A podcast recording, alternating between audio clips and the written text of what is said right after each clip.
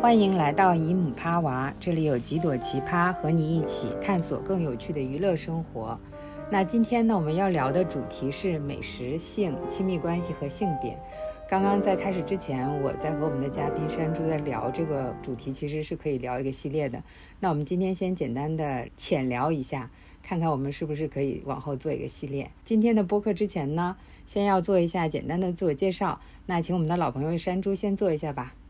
Hello，大家好，我是山猪，我是一个很爱吃饭，也非常喜欢做饭的贪吃鬼。就是一有机会的话，我就会想要自己做饭，吃点好的。所以山猪这个名字呢，就是非常名副其实，因为山猪就是食性很杂的，然后呢又特别喜欢就是拱啊拱找点好吃的。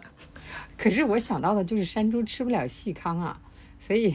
等一下，也可以解释一下为什么 山猪其实肯定也是可以细糠的，只是它在野外的话，就是食性是比较杂的。但是就是如果在人工豢养的条件下，我相信它也是可以接受细糠的。嗯，然后我补充一下背景知识，就是山猪现在在海外，它可能整体的饮食环境不会像我现在在国内这么好。然后我呢，就是主持人乔姨母。我是因为自己爱吃饭，也曾经非常的爱做饭，自诩为是一个家庭主妇。但是最近半年已经不怎么下厨了。然后我仔细回想了一下，我是从什么时间开始不爱下厨了的？应该就是从上海封城之后开始，越来越不爱下厨了。这我也是带着一种当局者迷的疑惑，希望可以今天跟山猪聊的时候能得到一些启发。我们下面就讲一下为什么想要聊这一些主题，以及我们选取了几部片子来对应这个主题。那我们选取的片子呢是去年的日本网剧，叫《想吃饭的女人》和《想做饭的女人》。然后山猪推荐我去看了日本的剧集《昨日的美食》的第二季，还推荐我看了2017年的中国电影《喜欢你》。这个主题其实是我提议的，然后我们两个一起想到了这几部片子。我们觉得这几部片子是可以就三种形态的亲密关系来聊一聊其中出现的一些食物。然后呢，我在一开始的时候其实是想要对比看的两部片子，一个是美国的美剧叫《茱莉亚》，是讲这个 Julia Child 她是怎么样把法国的美食搬到当时的美食荒漠美国的。还有一部片子呢，是我在元旦期间看的非常开心的，就是五郎的叫《孤独的美食家》。但是呢，山猪对这两部片子的感觉好像都不是特别强。那要不要请山猪也介绍一下为什么会推荐《昨日的美食》第二季和二零一七年的这个电影《喜欢你》，以及为什么对《孤独的美食家》没有感觉？呃，我觉得是因为这个乔伊姆一开始跟我提到这个主题的时候是美食、性别和亲密关系嘛，所以我会觉得正好是我前一段时间在看《昨日的美食》第二季。因为他非常专注于去体现食物怎么去勾连一对同性情侣之间的关系以及他们的日常，然后就会想到之前乔伊姆写的这个算是剧评吧，就是想吃饭的女人和想做饭的女人。我觉得去拿来做对比或者是放在一起并置的话会很有意思。而且我个人真的非常喜欢这两部剧，我觉得是看了让人心情十分愉悦的那种剧，因为我觉得他们。是非常认真的去做这两部剧，因为他对无论是食物本身，还是对于亲密关系的探讨，由食物所建立和维系的亲密关系的刻画都非常的细腻。而且他们是聚焦于三十加的女童，以及四十到五十岁快要步入老年的这种中年中老年对男童之间的这种亲密关系，其实都是社会上算是比较边缘的群体吧。然后对于他们在各自社会当中所处的比较真实的艰难，也比较尴尬的处境是比较现实的。而且特别是对于那一部想吃饭女人和想做饭女人的话，就是我作为一个东亚的女性观众会。非常的去认同他们的感受，而且这两部剧里面的这些主角，他们都是价格敏感型用户，就是他们买菜吃饭都是非常斤斤计较的。看到同样的一个菜或者一个食品，什么五日元的差距，他们都会那种心惊胆战那种。我非常的 relate，就很能够带到他们的这种生活。但是我们如果看《孤独的美食家》的话，因为我只看了第一季的前面几集，就你一看就发现这个五郎主角对吧？他是一。个开着宝马车，喜欢饭后一支烟，让生活。我觉得是比较富裕，然后也非常自由的一个单身中年男子，所以他才会有这样的余裕。每次去商谈一个什么生意，他都可以去外面吃一顿。他其实真的过着非常奢侈的生活。我会觉得，虽然他这个剧里面对于食物的刻画都是非常诱人的，我每次去看的时候我都馋得不得了。然后，嗯，但是我会觉得。我看了之后，除了很馋、羡慕之外，就是没有再能够触及到我内心的地方，就不像另外两部剧，它讲人和人之间的关系。就没有那么的去打动我，而我觉得你可能更加着重的是想去讨论这个食物和性别，就是亲密关系之间的这种关系，所以我会觉得《孤独的美食家》可能不是那么切题的一部剧。推荐喜欢你这个电影，其实对我来说不是因为它拍的有多好，多么打动我，而是它作为很典型的一个案例，就是在中国的荧幕上去讨论以食物来去勾连亲密关系，其实。做的好的是真的非常少，然后这部算是比较近期的、比较典型的，因为再往前的话，可能就已经到了像李安的《饮食男女》，或者是就是像这种港片，像张国荣、袁咏仪他们演的《金玉满堂》都很老了。所以喜欢你这部剧呢，还算是比较现代，因为它是一七年的，在之后好像就没有更有影响力的同类型的电影，而它又是一部讲异性恋之间的亲密关系的，然后也是在东亚这个背景下。所以我会觉得把这三部影视作品拿出来比较还是比较合适的。嗯嗯嗯，我同意。你刚说这个《孤独的美食家》里面的五郎，原来在第一季里面还有这种饭后一支烟的时候，可能我看的比较多是剧场版，就是每年到元旦之前这一段时间，他会拍一个专门在元旦期间看的，就是五郎他要开车去哪里，像是游戏里面做任务一样的。首先是没有饭后一支烟了啊，其次呢就是大概去某一个地方吃当地的比较出名的一些美食，或者是当地的比较出名的食。材所做的一些美食，但你刚刚说的这个价格敏感型用户这一点，我确实是没有想到。因为五郎每一次吃饭，他一个人肯定是吃两个人份的东西。每一次我看到的时候，我都觉得以我这种大胃口的人来说，他吃的这些东西我肯定吃不完。但是他会非常享受的、慢慢的品鉴式的把所有他面前的食物全部都吃完。然后你看起来也是非常快乐的，可能他背后也有一些拍美食节目的辛酸吧。我在看他表演的时候是看不到的。其实最吸引我的就是一个人类，他如此的享受他面前的美食，而且是毫无负担的去享受他面前的美食。这个负担刚刚在山猪的。启发下一部分是有这个经济方面的负担了，那另外一部分就还有是我摄入了多少热量，我摄入了这么多热量会不会对我的身材产生影响这样的负担。然后在这个片子里面，五郎是一个很高的，应该算是比较苗条的一个中老年男性，看他吃饭还挺享受的，而且那些食物看起来比较享受的。但确实像刚刚山猪说的一样，跟其他的片子比起来，没有那么多可以去。跟性别、跟亲密关系联系在一起的东西。然后，关于这个山猪给我推荐的《喜欢你》这部片子，我觉得它非常重要，因为它会在今天我们的播客里面承担非常大的被吐槽的这个职责，因为它真的有非常多可以吐槽的东西。我们往后应该就会念这个剧情简介呀，等等的，之后就会开始。做剧透了，所以我先把这个剧透说在前面啊。假如你想知道为什么我们想要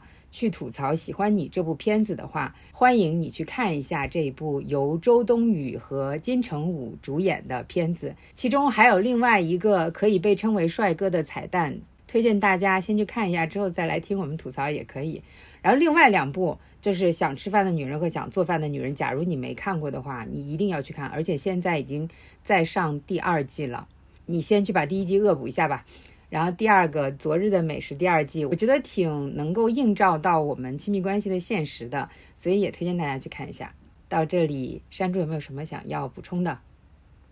哦，我只是想插播一句吐槽，就是我看了那个喜欢你之后，我觉得金城武也没有那么帅了。就是我小的时候 觉得金城武，天呐，惊为天人，太帅了。但是我觉得他演。霸总霸道总裁真的是让一个很帅的帅哥也会变得很讨厌。我非常同意，因为我也觉得金城武挺帅的，在我这次看的时候也觉得他不怎么帅了。好的，那在山猪补充完之后，我们现在要进入到姨母趴娃的传统，就是在我们讨论剧情之前会先念一下豆瓣简介。然后，首先第一个呢，想做饭的女人和想吃饭的女人，这个我念的不是豆瓣简介，是由我自己写的那个影评里面的简介，因为豆瓣简介的那个不太好。有人没有看过的话呢，也推荐大家去豆瓣上面找一篇影评，叫《为什么你应该看宝藏日剧：想做饭的女人和想吃饭的女人》。好，接着继续念想做饭的女人和想吃饭的女人的介绍。饭量很小却热爱做饭的野本和隔壁饭量超大的春日，有一天心烦意乱的野本做多了卤肉饭，又不知道怎么处理，就很冒昧地敲开了之前在电梯里碰过面的春日的房门，邀他来吃饭。春日虽然很莫名其妙，但还是大口大口地吃光了卤肉饭，从此两个人就结下了不解之缘。然后下面的这个《昨日的美食》的第二季呢，这个是豆瓣简介啊。律师简史郎是由西岛秀俊饰演的，和美容师史吹贤二是内野圣阳饰演的，是一对住在市区某栋公寓的同志情侣。既然生小孩无望，为了攒存养老基金，简律师豁出去了，左扣男友的零用钱，右向老家伸手讨罐头，还要每个月的餐费控制在两万五千日币以下。吃得好还不够，吃得省才厉害。且看简律师如何大展身手。你觉得这个符合片子里面的事实吗？她有扣她男朋友的零用钱吗？我觉得在这个剧里面，他们省钱的这个目标确实是挺重要的，但是我觉得它不完全是围绕这个展开的，其实还是围绕他们的生活。当然，省钱是一个目标，但是他们怎么？沟通他们之间的关系，以及他们怎么跟各自的朋友以及家人相处，以及他们作为这个同志情侣在日本这个还没有同志婚姻合法化的大背景之下，他们怎么去应对自己步入老年的这个现实，以及他们怎么吃，怎么吃得好，怎么健康，围绕它来展开的。就是省钱真的只是其中一个点，对，但是他好像把它，嗯，就作为一个唯一的点，我觉得也。挺有意思的，嗯，对，这个有点意思。然后我们进行到下一个，就是喜欢你这个片子。一场意外让平凡的厨师顾胜男是周冬雨饰演的，结识了霸道总裁陆晋是金城武饰演的。之后，陆晋入住了顾胜男所在的酒店，在并不知晓对方真实身份的情况下，顾胜男用一道女巫汤征服了陆晋挑剔的味蕾。一位厨师和一位食客，两人在美食的连结下产生了奇妙的缘分。陆晋的失眠症日益严重，一次偶然中，他发现自己竟然在顾胜男的沙发上酣然入睡。从此，这张沙发变成了他的专属床位。随着时间的推移，在一餐一饭之中，顾胜男和陆晋之间渐渐产生了懵懂的感情。然而，陆晋在父亲严苛而又独裁的教育下长大，顾胜男则向来大大咧咧、毛手毛脚，个性和身份迥异的他们压抑着内心的感情，由此生出了诸多的误会。唉，念完这个豆瓣简介，我就觉得我干脆就不想看这个片子。我非常理解，因为感觉特别的老套，对，非常老套的一个片子。但我觉得它的颜色做的非常的好看，一些比较奇幻的场景，我觉得还挺有意思的。介绍完了这三部片子之后呢，我们就进入到关于这三部片子的一些讨论了。首先呢，我们是想要讲一下美食的制作者，这里面有女性作为美食的制作者，作为一个厨师，或者是作为一个在家庭里面做饭的人，还有就是男性作为美食的制作者。在这三部片子里面，《昨日的美食》里面，简律师他作为这个家庭里面的厨师。山猪对于这个部分有什么想要讲的呢？我觉得我可能一开始 上来会讲一些比较严肃的东西。我觉得性别不平等这个问题上面，虽然好像目前有了更多的讨论，但是其实还是比较少吧。做饭作为一种劳动，以及做饭作为一种职业，其实是非常不一样的。我们看到《喜欢你》里面，就是周冬雨作为一个女性厨师，她的日常的这个场景，以及她跟这个霸总之间的关系，和想做饭女人和想吃饭女人，还有所谓的美食里面，就是作为日常的食物的制作是非常不一样的。嗯，我们都可以看到，就是日常就是在。目前来说，其实，在世界范围之内，都是女性还是承担了绝大部分的，就是家庭，呃，劳动，特别是提供食物，就是是非常复杂的一个过程，就是无论是从这个。其实是从设计你要买什么，然后到真的去购买，然后到制作，然后到怎么呈现，怎么去清理，然后怎么储存等等，就是非常复杂的这一系列劳动，还是主要是集中在女性在去做。但是它作为一个职业，它可以盈利、可以谋生的这么一个职业，还是牢牢的由男性所去占据。关于性别的划分，在目前还是非常严苛的。其实就是不同的价值被赋予到了不同的性别，低价值、无偿的、所谓的缺乏创造力的制作食物的这种劳动，往往被安排在了女性的身上，而男性的劳动就是在餐厅里面，而且是比较好的餐厅里面的这种制作食物的劳动，通常是由男性来担任，而且他们无论是在经济上面，还是在社会文化上面，他们的这种烹饪。都是更有价值的，而且其实，在餐饮这个行业里面，它还制造了非常明显的这种壁垒，去维系这种。性别不平等 （gender segregation），我觉得这也就是为什么我们纵观这个历史，餐饮业在性别工作平权的历史上是非常重要的。就比如说，以我现在生活的英国来说，其实，在英国就是第一个通过 equal pay for equal work of value 这个案由打赢官司的是一个女性厨师，她叫 Julie Haywood。就是大家如果感兴趣的话，可以去查一查她的历史。嗯，她是一九八八年的时候打赢的这个官司。她和她同期的一些男性，他们通过了一个厨师的培训，同在一个公司工作，但是这些男性的学员，他们被安排到了有更高收入的工作，但是他却被安排到了就是薪资更少的一个岗位上面，他就很不满，他就去打了这个官司。他是第一个因为这个 equal pay for equal work of value 而胜诉的。这么一个官司，然后他当时还上了英国的各种头条，据说还上了中国当时的一个新闻。我没有去查证，但我觉得是很有意思的，因为这个在性别平权，特别是在工作平权的历史上是非常重要的一个里程碑。然后在中国的话，其实情况也是比较类似的，但是这个斗争其实是更加艰难，因为直到二零一六年，中国才有了第一例用人单位因为就业性别歧视被法院判决要书面道歉的一个案例。它就是高晓，我觉得如果你关注中国的这个性别平等的话，可能会听说过他，就是他去状告广州的这个非常著名的惠食家。公司就业性别歧视，因为他们明确就是说他们只收男性，但是这高晓她其实受过了很好的训练，还通过了各种证书什么的，但是就因为她是女性，呃，没有录用她，然后最后其实只判了两千块钱的精神损害抚慰金，然后还有书面道歉，然后其实这个赔偿是非常非常少的，但是。仅仅是这样，在中国也非常的不容易。可以想见，这个绝对不是个例嘛。在一五年的一个调查数据显示，就是说，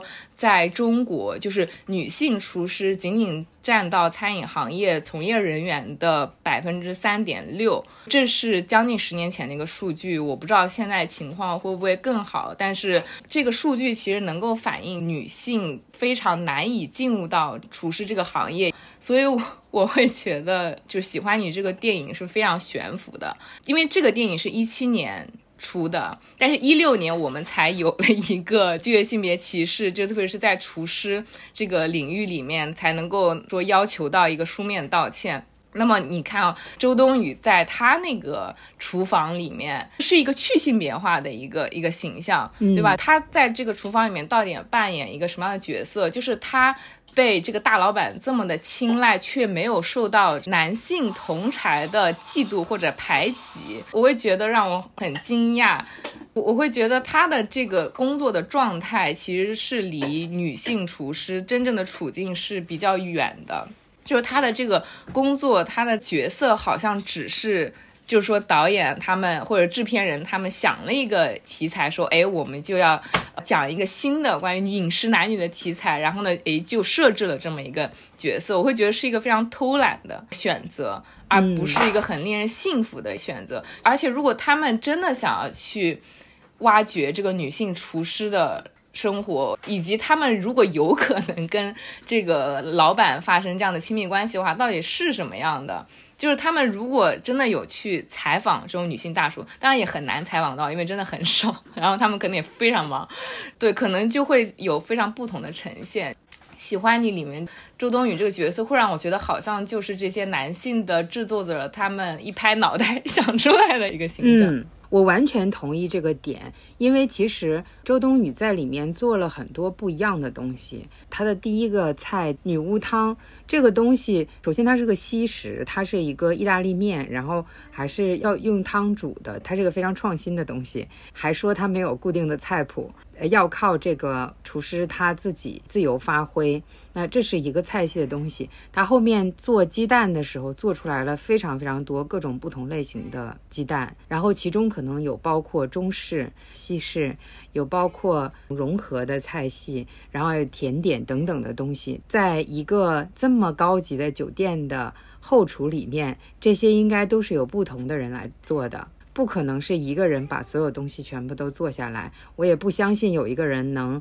把所有的东西都做得这么好，就是一个从专业方面来讲是不可能实现的一件事情。所以，如果你把它当成一个奇幻的片子来看的话，可能会更加合适一点。然后，这个片子里面顾胜男这个角色，就会让我想到一个非常老旧的说法，叫做要征服一个男人的心。就要先征服他的胃。我说完我都自己觉得恶心。就是顾胜男这个角色，他非常非常的拧巴，就他是一个非常有意思的角色，因为他在非常前面的时候，他是有一场戏是他跟这个酒店的经理，他们两个有一些亲密的关系，然后这个酒店的经理要跟他分手，就是嫌弃他身材不够凹凸有致，说跟他在一起是吃素。这个男的说他现在不想吃素，他想吃肉。然后在这个时候呢，周冬雨她表现出来非常的有自主性的样子。她先是拒绝这个男的，让这个男的滚。之后这个男的再回来要求跟他复合的时候，又用肉包子打他，比喻他是狗嘛，就是你要吃肉，让你吃个够。你能够看到他是非常有自主性的一个角色。但是在后面，他跟陆晋啊，这个名字听着也难受。就跟这个霸道总裁金城武吧，跟霸道总裁在一起了之后，你就会发现他的那个自主性好像就没有了，突然之间就不在了。刚刚说的是在亲密关系里面的这个自主性。他在做饭这个方面的那个自主性，好像也慢慢的就没有了。就他的这个人，可能有一个 A 面，还有一个 B 面。他在没有见到霸道总裁之前，他展现出来的是 A 面。当他跟霸道总裁发展关系的时候，完全 A 面就全部都关掉了，就变成了 B 面的那个样子。然后 B 面就变成了一个非常的想要、愿意、热爱。照顾自己的伴侣的这样的一个女性角色，就这个对我来说是非常意淫的一个角色。特别是当我们把她跟这个片子里面还有一个人是林志玲，林志玲是演了这个霸道总裁的私人厨师。关于这个私人厨师，我们在后面的其他部分还会讲到。就这个私人厨师给他做了七年的菜，霸道总裁在家里的时候只要吃这个女人做的菜。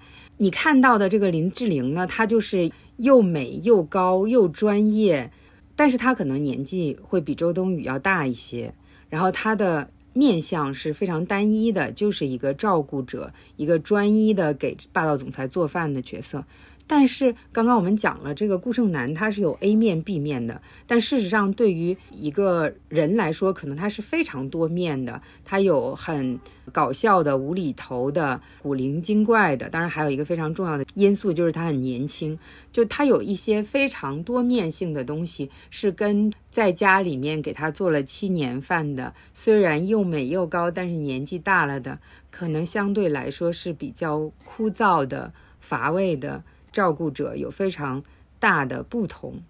然后我就会觉得这就是一个男性的编剧或者导演或者 whatever 创作团队对于自己想要妻子和情人的同时，又想把这两个东西糅合在一起的一个非常杂糅拧巴的角色的一个想象，然后出来之后就变成了一个非常不立体的东西，它前后也不太一致。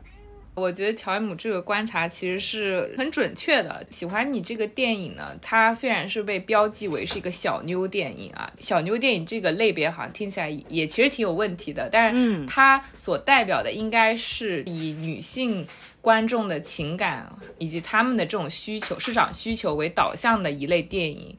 但是我们看到《喜欢你》这个电影，它其实还是非常男性中心的。就是你刚刚提到的这些女性角色被塑造出来，她们所满足的是男性的这种。幻想他们的需求，比如说这个周冬雨，她明明应该是女主，对吧？非常重要的角色，但是她非常单薄，就是我们不知道她的家人是什么样，从来没有提到过她的家庭。包括你说的她做这个女巫汤，我也觉得非常来路可疑。电影里面介绍就是说啊，她是这个吉普赛人的一个饮食传统，然后只传女不传男。但是周冬雨，你真的是一个吉普赛人吗？就是很明显不是，对吧？那你是怎么学会的？来路不明。然后奚梦瑶演的这个网红主播，就是他们之间的关系，我也觉得非常可疑。他们的友谊是怎么建立起来的？他们日常到底是怎么相处的？嗯，奚梦瑶这个作为女主朋友的这个角色也非常单薄，我觉得也只是为了去推动周冬雨跟金城武之间发生联系，以及他们之后的这个发展。奚梦瑶这个角色也是非常工具性的。就你刚刚说的林志玲这个角色，她也非常的工具性，就像你说的，其实是一个像是贤妻良母一样的一个角色，她的存在就是为了满足她大老板的需求，但是这个需求其实是为了服务于男主的赚钱的，所以她当时来逼宫，就是来所谓的逼宫啊，想要把周冬雨从他们的大老板赚钱这个道路上这个阻碍扫平，其实是想要去招安周冬雨，跟他合。作一起服务于大老板，这段简直了！这段就是有一种封建社会的大婆跑过来跟他说。我们就做姐妹吧，我们一起来服务老爷的那个感觉。是的，是的，我觉得非常可怕，就是完全没有自主性，对吧？就是他就被男性想象中的一个贤妻良母、非常善解人意的一个角色。但是这个男人真的是既要又要，就是他既想要有这种贤妻良母，他又要想要这个古灵精怪的一个女性，对吧？他不仅能够提供这个让人刺激、让人兴奋的食物，而且还要去陪伴他。要去给金城武这个情绪价值，就是为什么金城武选择周冬雨而不是选择林志玲，是因为林志玲只是想要他好好干活赚钱，但是周冬雨呢就会觉得啊赚钱其实没有那么重要啊，对不对？就是两个人一起好好吃饭，一起啊生活好像才比较重要。哎，这其实是男性真正想要的东西，所以他才选择了周冬雨，所以。我就觉得天呐，就是里面所有的女性角色都是就是围绕男性而展开和设计的，这里面的女性都没有他们的过去，他们的现在也是围绕男性展开的。然后将来我们也可以想见，如果他们真的在一起了，我觉得这个男性也不会说真的去改变，他们只是觉得他们。不想要只是围绕工作赚这一点得到了满足，但是离他们真正去尊重自己的伴侣，去为他们提供情绪价值也好，还是承担家务劳动，我觉得都是很难以去想象的。对，还有一个点就是他会有一个非常具象的对于女性的想象。当我说具象的对于女性的想象的时候，你就应该知道，它只是另外一种性别对于女性的想象，而不是基于女性本身应该是什么样子的而去塑造这些角色的。比如说奚梦瑶的角色，她有一个自己的定位，就是她的定位可能就是一个网红，一个漂亮的姑娘，她是一个性的对象，但她不是一个要娶回家去的一个人。但是对于那个针对着霸道总裁制造出来的、想象出来的女性角色，这两个人不管她是什么类型的女性，她都一定会有。要承担的角色就是照护者的角色，他一定得会做饭。我觉得做饭在这里是一个象征的东西，它不仅仅是做饭，它是围绕着这个男性整个打包的一系列照护的东西。就像刚刚山猪说的一样，可能林志玲所扮演的那个角色，她所承担的照护工作。不足够满足这位男性的要求了之后，他的需求由另外一位女性满足了，就是周冬雨。除了我能够照顾你的衣食起居之外，我还能够给你提供情绪价值。虽然在二零一七年，我不知道他们讲不讲情绪价值这个词啊。然后。这个男性的创作者，他的想象就从你看，我原来是有一个像林志玲那样的贤妻良母，现在我又有了一个像周冬雨这样子的一个古灵精怪，然后又能同时照顾我的一个女性来做我的伴侣。就整体的这个东西是非常可笑的，非常悬浮的。就这些人，他都是像你刚刚说的，没有历史、没有来处、没有去处的，他只是悬在空中的。最可恶的就是他在包装这件事情的时候，我觉得他很聪明。就是最后一场表白的戏是拍在那个菜市场里面的，在菜市场的表白这个部分，金城武他的表白是说：“我就是爱上你了，所以我没有办法去用理性考虑你说的任何问题。”你说这个话有多鸡贼呀？它完全就是包裹在“爱”这个话语里面的对于女性的要求。然后关于这个问题，我们后面也会再谈到的。我觉得在这里我们不能过多的展开对于喜欢你的讨论。我非常的想要现在过渡到我们觉得是更加令人快乐、更可以引发我们愉悦的情绪，以及可以让我们去参照的两个同性恋的食物制作者的例子，在。想吃饭的女人和想做饭的女人里面的游记，就是她是自己饭量非常小，但是她特别喜欢做好吃的，而且她也喜欢拍照记录下来，把它发到社交网络上面去。然后还有一个非常重要的点，就是他自己喜欢做饭，是因为他自己喜欢。这件事情，他并不想要被当成是想要增加自己在婚姻市场上面的价值，也就是说，想要未来为男人做饭而形成的一种技能跟品质。然后在那个昨日的美食里面，因为是非常长期的已经在一起的。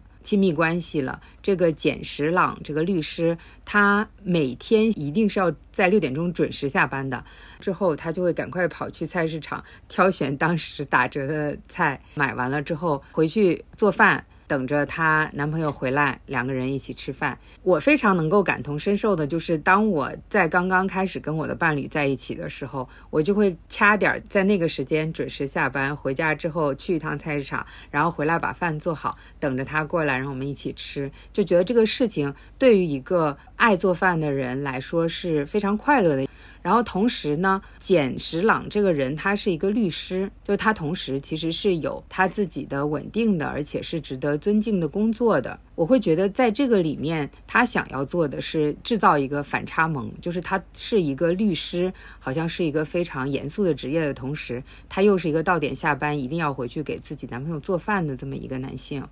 然后我在这里面感觉的是，因为她的男朋友贤二是一个理发师，在我看来，好像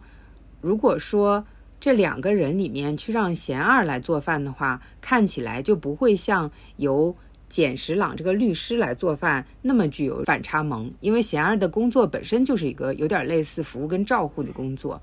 怎么说呢？我觉得这个石朗他其实是提供了一种可能性吧。这种反差，我觉得其实是对于大众的既定的这种性别刻板印象的一种挑战。就是一个拥有令人尊敬的职业，而且其实律师就是在我们的想象当中是一个非常忙碌的职业。你如果想要多挣钱的话，其实是比较容易的，你只要多花一些时间。这一点在剧里面其实也是讲得很清楚的，就是第一季第一集的时候，好像。施朗就已经说了，其实他如果去做涉外的那种律师的话，就是非常赚钱，但是那个工作强度太大了，他根本不想要过这样的生活，他觉得那不是人应该过的生活，他想要的就是每天六点钟下班，他有自己的时间和自由去做自己想要做的饭，就是他说。做一顿让自己心满意足，也让伴侣心满意足的饭，这个满足感其实跟赢了一个诉讼的那种成就感是差不多的，而且每天都有这样的成就感，因为他的这个幸福感的来源其实很大程度上是在于做饭，所以我觉得这也是让大家去。体会到，其实做饭也可以是让一个男性感受到幸福感、感受到自由的一个来源，而且不仅让他感受到幸福和快乐，也让他的伴侣感受到幸福和快乐。就是这里面需要的这个知识、技能以及这种情绪的感知，其实要求是非常高的。因为你要让自己快乐，也要让别人快乐，对双方的需求和状态都要非常了解才可以。嗯，所以我觉得是有对于社会的一种刻板。印象的挑战，但是我同时也会觉得，就像乔伊姆就是说，如果是贤二他做一个像全职主夫的角色，可能更顺理成章。但是我觉得，特别是在日本的这个社会。条件下不太现实诶，因为嗯，特别是男性的话，在社会当中其实是会被期待有稳定的工作，而且其实不仅仅是这个社会性别的期待，经济压力也会非常大。因为我们可以看到，就是他们两个人虽然都有稳定的工作，特别是在第二季里面，他们都已经做到就是管理层了，他们其实收入是是在上升的，但是考虑到养老的问题，他们经济压力依然非常大。我觉得就是对于。缺乏稳定的社会养老保障体系的社会来说，同性恋群体，我觉得无论是男性还是女性，当然女性的处境会更加糟糕一些。其实都非常依赖于经济上的稳定，所以我觉得也很难以想象，就是两个人当中，其中有一个人可以不从事有经济收入的这种对劳动，然后呢？在家里面承担这样的工作，我觉得在当下的这种整体来说都非常缺乏社会保障体系的社会下是很难以实现的。嗯，确实是这个样子的。因为我也是在一个非常长期的一个关系里面，我刚刚也讲了，我非常能够理解这个律师他。每天准时下班回去做饭的那种期待感，然后我也非常能够理解，像刚刚山猪说的那个，当他做了一桌子，伴侣也开心，自己也开心，同时营养搭配又觉得非常不错的那个饭之后，就会觉得非常有成就感。这个我是非常非常同意的，所以我会对他有非常强的这种感同身受感。我也非常受启发的一个点，就是刚刚山猪说的，他提供了另外一种可能性，就是一个男性，他也可以是一个非常关心他人，并且能够做得很好的照护者的角色，不是说只有女性才能做这件事情。然后在这个里面会去看他们两个的性别分工的部分，就其实你能够看到的是，他们两个人，因为我们听起来作为律师的池朗。跟作为理发师的贤二比起来，应该是赚的更多一些，可能他会更忙一些。作为服务业的理发师贤二可能会稍微闲一点，但事实上，在这个片子里面，他也是打破这种刻板印象的。就是作为律师的石朗，他是每天准点下班做饭，去给他的男朋友作为理发师的贤二来做饭的。在这种情况下，你其实也可以看到很多人。说他很忙，他没有办法做很多照护性的再生产的，没有办法量化为金钱价值的工作，不见得就一定是真的。亲密关系里面肯定是要有一个人，他来牺牲他自己的，不管是可以变现的这种工作时间，还是他的休闲时间，来承担这个照护的工作的。然后我又想到了一点，就是你在昨日的美食里面看到的，其实主要是石朗在做饭，有的时候呢也是贤二在做饭，但是他们两个一起做饭的次数是比较少的。他们一起吃完饭之后会一起收拾、一起洗碗之类的，这个我是非常非常喜闻乐见的。是应该两个人一起来承担很多的照护的工作的，特别是当我们看到这种很和谐的这种亲密关系的时候，是应该有这种共同承担照护工作的场景的。我也非常期待能够在异性恋的这种片子里面看到更多。然后再说回到想吃饭的女人和想做饭的女人，你就可以看到他们两个虽然在早期的时候，游记跟春日两个人都还不太熟的时候，主要是游记来做饭。游记做好了，端给春日吃，然后春日就是每次都把它吃到见底。就这对于我这种厨师来说，简直就是最大的享受。就是你做了一 一大碗饭，然后他给你吃的见底儿，然后还是心满意足的那个感觉，就会让我觉得成就感非常的高。在后面它是有变化的，就是到。第一季慢慢靠后的时候，你就会发现两个人是一起在做饭了。到第二季，我现在看的还不多，我才刚看了两集。第二季的两集里面，两个人几乎都是一起在做饭的。就我觉得这个一起做饭这件事情，是一个非常非常好的在亲密关系里面共同承担非生产性的照护性工作的一种体现。是，而且我觉得春日和野本他们之间的关系就是啊，让人看着特别感动。就是他们做所有的事情都是有商有量的。对，无论是野本他希望春日他去品尝，然后吃多少怎么吃，他都会询问。就是包括春日他有提出什么样的需求，什么样的感，他们都会去不断的去确认对方是不是舒适的，是不是开心的，就是。野本他就会很担心，就是说，呃，是不是他总是邀请春日吃他做的东西，会让对方感受到。不舒服，会感受到很有压力。然后呢，春日呢也会去考虑到说，他总是吃野本做的菜，在经济上是不是有剥削了野本，或者说时间上面是不是又挤压了野本的这个休息的时间？就是他们都非常会为对方考虑，然后所以他们做的每一次的变动，就是他们的关系的这个升温，其实都是他们沟通之后的结果。即使在第一季里面，我们看到野本承担了绝大多数的做饭的工作。但其实春日也做了非常多需要去思考和劳动的围绕食物相关的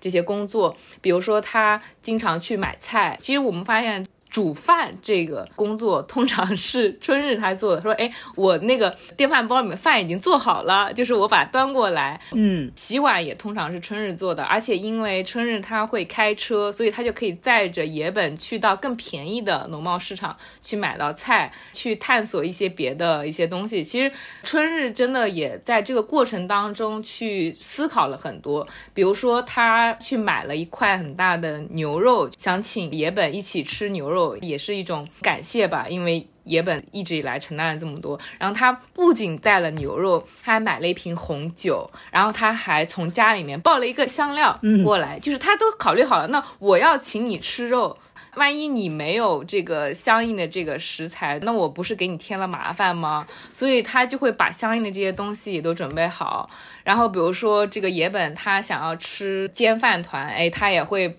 把饭顺便就先煮好了，他就是会考虑的非常周到，包括那个野本生病了，他去给他煮了饭之后呢，他就说，哎，那个锅子如果你不想洗的话没有关系，你就先把它泡到那个洗碗池里面。这些很小的细节他都考虑的非常周到，就不像那些男的，你知道吧？就是我们想象中同样是女性去承担了主要的做饭这个工作，但是他们从来都不会去思考作为一个做饭的人需要什么。但是春日他会想的非常周到，就是从购买食物开始，以及到去怎么处理那个锅子，他都会考虑的非常清楚。所以对于一个做饭的人来说，他不仅仅是他做的东西被人欣赏了，一个做饭的人和一个吃饭人这个互相欣赏的关系，而且他真的是被照顾到了，是被体贴到的，就他们之间是一个非常良性的互动。但是我们看到喜欢你里面就是。霸总拎了一篮奇珍异果吧，就是龙虾，还有一些不知道什么别的，咣一下，就是放到周冬雨他们家不考虑周冬雨家的这个厨房是一个什么情况，周冬雨想要什么，他需要什么样的调料，他想吃什么，唯我独尊的感觉，我想要什么，你就要给我做，就是非常霸道、非常暴力的一个沟通的关系。所以这个对比实在是过于强烈了。对。这个里面我觉得非常珍贵的就是你刚刚提的，他不仅承担了劳动的部分，他还把情绪劳动的部分也承担掉了。就这两个人完全是互相照顾的，而且是互相分担劳动以及情绪劳动的。而且我觉得很重要的一个点就是，他们两个任何一个人都没有把对方的一切劳动、跟情绪劳动、跟付出当成是理所当然的。哪怕你想着今天晚上咱们要吃什么，这其实也是一个情绪劳动。但是在他们两个中间，当一个人在想、在做出这些劳动的时候，另外一个人都是记住并且期待着可以平分并且补偿的。这种特别极度平等、乌托邦式的亲密关系，真的是非常非常令人羡慕的。嗯。对，我会觉得，因为可能我只是一个猜想啊，我不知道有没有研究啊。我是在想，是因为同性恋群体当中，他们的性别角色，它不像传统的异性恋的亲密关系，就是那么的固定，所以他们当中有很多可以去沟通和协商的部分，可能是就是这种平等。相对而言更加容易的去实现，因为它不是一个固定的角色，就是在传统异性恋的关系里面，就是你要去突破那个社会所期待的那样的一个性别角色，就是女性去做更多的做饭的这个做饭还有收拾这些劳动，然后男性去做那个吃饭的这个角色，以及去提供这个金钱的这个角色，相对是比较固定的，所以你很难去挑战。但是对于同性恋群体来说，他没有这样的一个那么标准的。模板在那里等着你去挑战，所以他们去沟通，去建立他们想要的那种舒适的相处模式，挑战没有那么的大。我觉得你说的这个挺启发我的，就是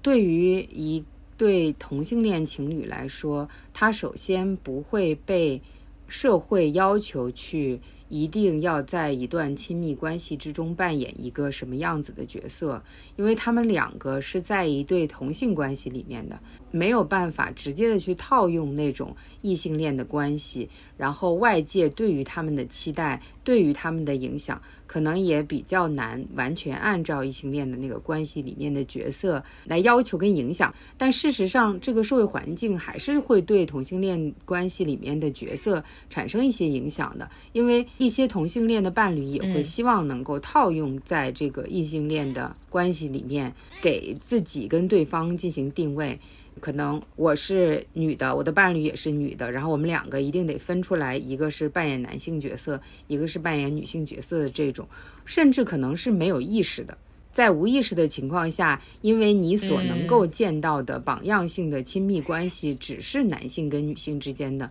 你就没办法，只能去套用这种作为在亲密关系里面更多扮演女性角色的那个人，你就会承担更多的照护的角色。我觉得是这个样子，就是他可能有一些比较可以去挑战的东西，因为社会加给他的规范并不是特别稳固的。但另外一方面，因为他没有特别好的同性恋情侣的榜样，他还是会把那些社会刻板印象套在自己身上的。我觉得是这种双方的一些影响。我觉得你说的很对，就是异性恋的这个模板，它确实是非常具有影响力的。而且在亲密关系当中，就不仅仅是性别这一个维度啊，去影响权力关系的维度非常的多。就比如说年龄、收入、职业、教育水平等等，就都会改变其中的权力关系。对我觉得，因为也是像春日和野本他们之间年龄是相仿的，可能收入也差不多，他们能够住在同一个公寓里面，说明他们在社会上面的这个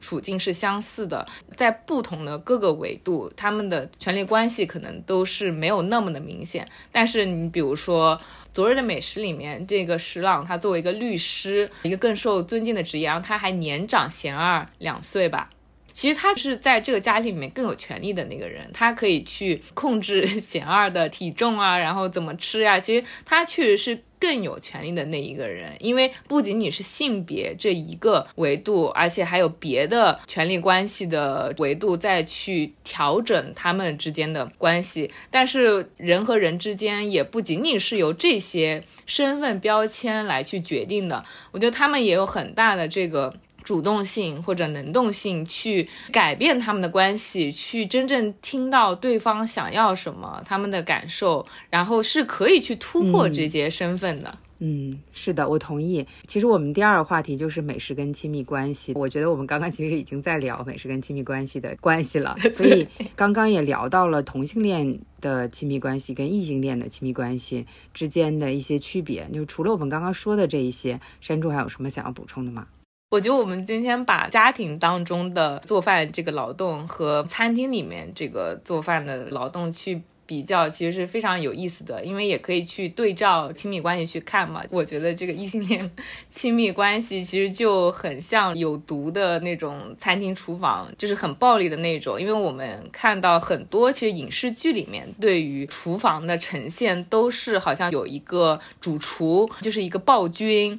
然后他很厉害，就是他很会做饭，但是他对那些下属就是那种特别暴力，就是一言不合就训斥别人。就无论是我们可能之前看过那个《东京大饭店》，木村拓哉演的那个厨师，就是特别高傲，然后呢一言不合就喜欢骂他的那些下属、那些副主厨啊什么的，他们都好像是一些阴晴不定的人。包括我之前看的那个韩剧《意面情缘》，就是已经。去世的那个李善均，那个韩国男演员演的那个大厨，他刚进到那个厨房，他就是摔盘子，其他厨师做好了给他尝一下，他就摔，然后或者把那个面扣在别人身上。就是一些非常普遍化的用暴力去沟通，就是他们不能好好说话，他们不满意，一定要用无论是肢体的还是言语的暴力去沟通，就很像这种异性恋的亲密关系当中，就是男性他们作为那个权力的拥有者，他们不愿意去合理的去沟通他们的那种感受，他们如果比如说不满意女性做的这个菜，他们可能就是言语上面的讥讽或者是嘲笑等等，这些都非常的。稀松可见，就是感觉异性恋的这个亲密关系跟这个传统的这种餐厅厨房这里面存在的暴力，还有控制与被控制是非常相似的，就是都是有这种 非常典型的这种有毒的男子气概在统治着这一切。哎，我觉得就是挺难过的吧。所以我们看到的这些影视剧里面跟食物相关的异性恋亲密关系，它很难跳脱出这样的想象。因为去挑战既有的这个性别权利关系是非常困难的。比如说，男性他们因为通常可以去进入到薪水更高、然后更稳定的工作，他们就可以去免除做家务的责任。在我们看到的这个电影《这个喜欢你》这个故事里面，金城武他就是一个超级有钱人，他想要让什么人给他做饭，他可以做什么人做饭，他甚至都不用考虑跟。周冬雨就是盛男，他去谈一谈工作时间之外加班做饭的这个报酬。我当时看的时候就是一头雾水，为什么他可以这么轻易的进入到盛男的家里面，要求盛男在他工作时间以外给他做饭去服务他？就是因为他的权力真的太大了，他可以去左右盛男是不是能够继续有工作，所以他们根本不去考虑这些。然后这个电影根本没有去。对这些产生质疑，而只是把它简单的认为是两个人之间升温，就是他们产生亲密关系的一个原因。这个是比较极端啦，但是在国内，我觉得就是这种男性他们完全不重视做饭这种劳动它的价值以及它的这个困难之处。我不知道你有没有看《再见爱人》。看了，我都看了。就是第一季里面，K K 魏巍，就是他当时那个言论让大家大为震撼。他不想要做饭，他还有很多的理由。他说啊，不是我不做饭啊，如果我把饭做了，我老婆做什么呢？他就没有成就感啊。就是我就是要让他感受到没有他我就活不下去。而且当他真的要跟他说你这个观点不对的时候，他会觉得就做饭就是很简单，你只要百度一下不就会了吗？就说明他这个人对于做饭完全的毫无概念。是的，像电影里面金城武，我就又很奇怪，这个电影要把他塑造金城武好像很懂食物一样，但他真的懂吗？他只会泡面而已，就是他不懂，他根本不懂。就是他好像体现他很会吃饭的唯一的一个标准，就好像他知道那些食物的产地，这个东西也非常的悬浮，所以我完全不明白周冬雨到底喜欢他什么，就是他根本不懂吃饭，也不懂他，那他怎么能够爱上他？嗯，我觉得这又是一个编剧不知道在想什么的一个体现。对对，这个其实也是。从周冬雨建立起来的一个悬浮的工具，这个工具就是要去做霸道总裁金城武的女朋友的这一点的话，你就能够理解了。但是如果是两个人的话，你就没有办法去理解为什么周冬雨要喜欢一个这样的男的，就他有哪儿好呢？其实这个里面还有一个点，就是刚刚说为什么这个霸道总裁他有权利去要求周冬雨，就这个顾胜男在。工作时间之外去给他做饭，因为在这个时间里面，我们作为一个去懂导演跟编剧团队的观众，应该是这样理解的：就是周冬雨在这个时间里面做的饭，并不是一份工作。周冬雨在这个时间做的饭，完全是因为爱，是为了她爱这个男的，所以她花了自己的时间跟自己的专业能力去做这个男的爱吃的饭。然后这个东西对我来说就是一个特别特别不要脸的行为，就是那种。你怎么不做这件事情？你做这件事情的原因是应该是因为爱等等的。我觉得跟你刚刚说的那个《再见爱人》里面 K K 说的那一段话是有异曲同工之效的。就是你作为一个女性，在一段亲密关系里面是应该有你自己的职责的。然后当你付出更多的时间去做一些没有办法被承认跟没有办法变现的工作的时候，这个背后都是爱。假如你不做这些事情，就是因为你不爱。但是没有人去问这个男的他怎么不做这些事儿呢？这个男的如果不做这些事情，也是因为他不爱吗？所以我就会觉得这个东西是一个非常非常大的爱的陷阱，嗯，就是有一个爱的负担，就是这个爱到底是个啥，它也是非常非常虚无缥缈的一个东西，你没有办法去给它做定义。然后爱还是一个非常挑剔的东西，就是你千万不能把它跟金钱挂上钩，你不能是说我今天做饭花了三个小时，我花了。一百五十块钱买菜，所以这些东西都要拿出来说，把它三个小时的钱算了，然后把一百五十块钱的菜钱两个人再平分一下，还是说因为我付出了更多的劳动，怎么怎么之类的，这些都不可以的，因为爱是让你不可以谈钱的。然后这个是之后我也特别想要讲的，对于女性的要求的方面，关于爱的这个要求，爱的这个陷阱。嗯，然后另外一个我想说的亲密关系的这个部分是。我们可以看到，想做饭的女人和想吃饭的女人，跟昨日的美食这两对情侣，除了一对是女同性恋情侣，一对是男同性恋情侣之外，还有一个是他们的关系是在非常不同的阶段的。想做饭的女人和想吃饭的女人，这个里面的野本游纪跟春日小姐，他们两个人是处于一个试探。我觉得不能说是暧昧，我在他们两个这里你看不到暧昧这个词，应该说是试探、探索跟增进了解的亲密关系前期的一个阶段。那在这个时候，他们共同承担这个照护的工作，跟共同策划制作美食，出去采购食材，然后讨论跟美食相关的这些东西，其实都是增进了解、增进亲密关系。就起到这样子的一些作用，然后直朗跟贤二他们两个已经在一起非常久，已经到了那种要把对方写在自己的遗嘱里边，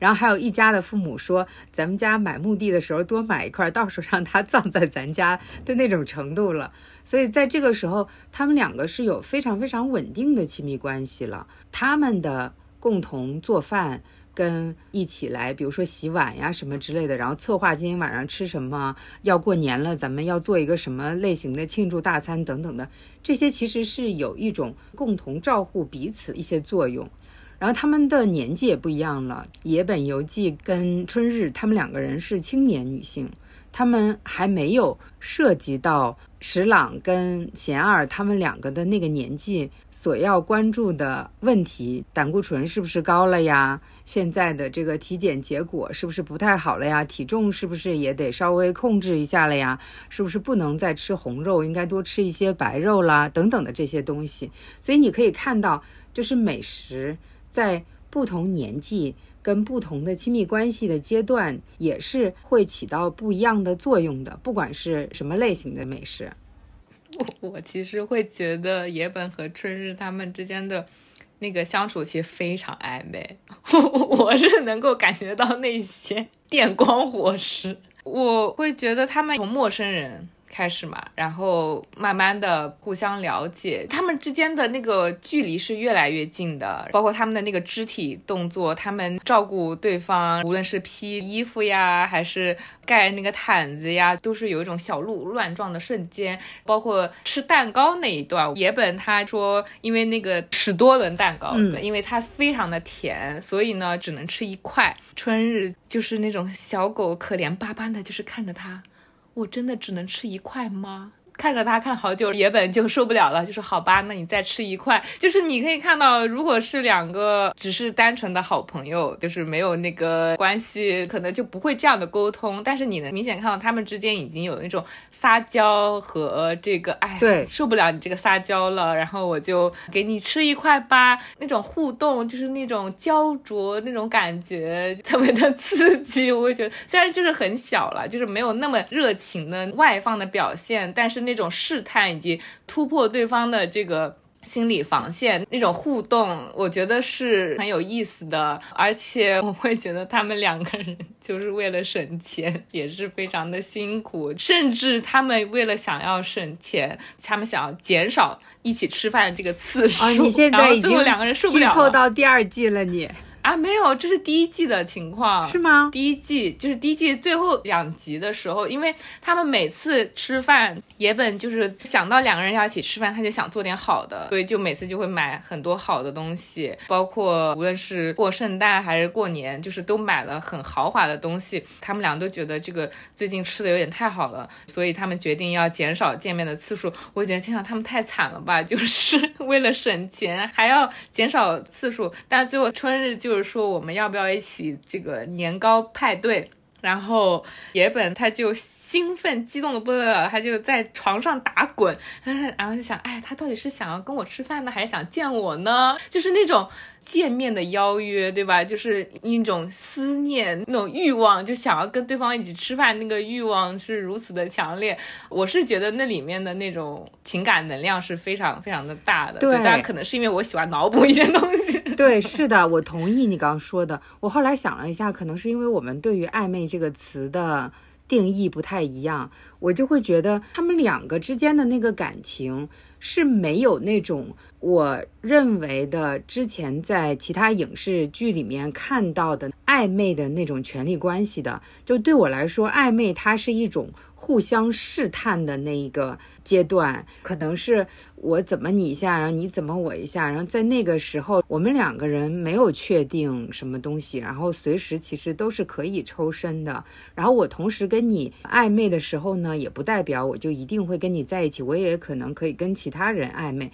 对我来说，暧昧是一个这样子的一个意思，但是。对于野本游记跟春日他们两个之间的这个感情，我就觉得他们两个人就是在从两个点上面往彼此的方向走的那个感觉，我就不会把它跟暧昧或者是那种试探性质的东西放在一起。我觉得他们就是两个人是那种有点类似 puppy love 一样的感觉，在感情慢慢升温的那个阶段。然后你会发现在第一季的铺垫之下，到第二季之后。野本他越来越会撒娇了，他的感情也表现的越来越外放了。就像你刚刚说的，哎呀，要跟我一起开年糕派对，但他是要来看我呢，还是想跟我一起吃饭呢？春日他表现的这个角色，他是一个比较感情内敛的人。但是你也可以从他的脸上看到，就是两个人都自己在自己家吃饭的时候，脸上也没有什么笑容，但一见到彼此，一跟彼此一起吃饭，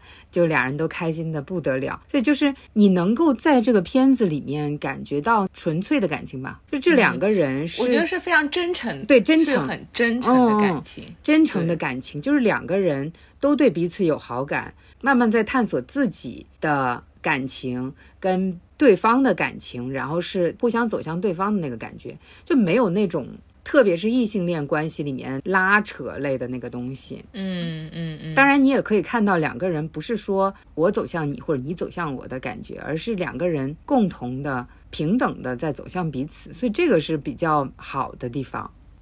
前半部分的节目就到此结束了，这是本期。美食、性、亲密关系和性别的第一部分，因为我们这一期录的时间太长，就把它剪成了两部分。欢迎你下周再来收听下半部分。今天就到这里啦，谢谢大家的收听，也谢谢山猪今天来跟我们聊这个话题。谢谢大家，祝大家新年快乐，过年好，龙年发大财。哎，为什么是发大财？龙年吃的越来越好。拜拜，祝大家吃好喝好，拜拜。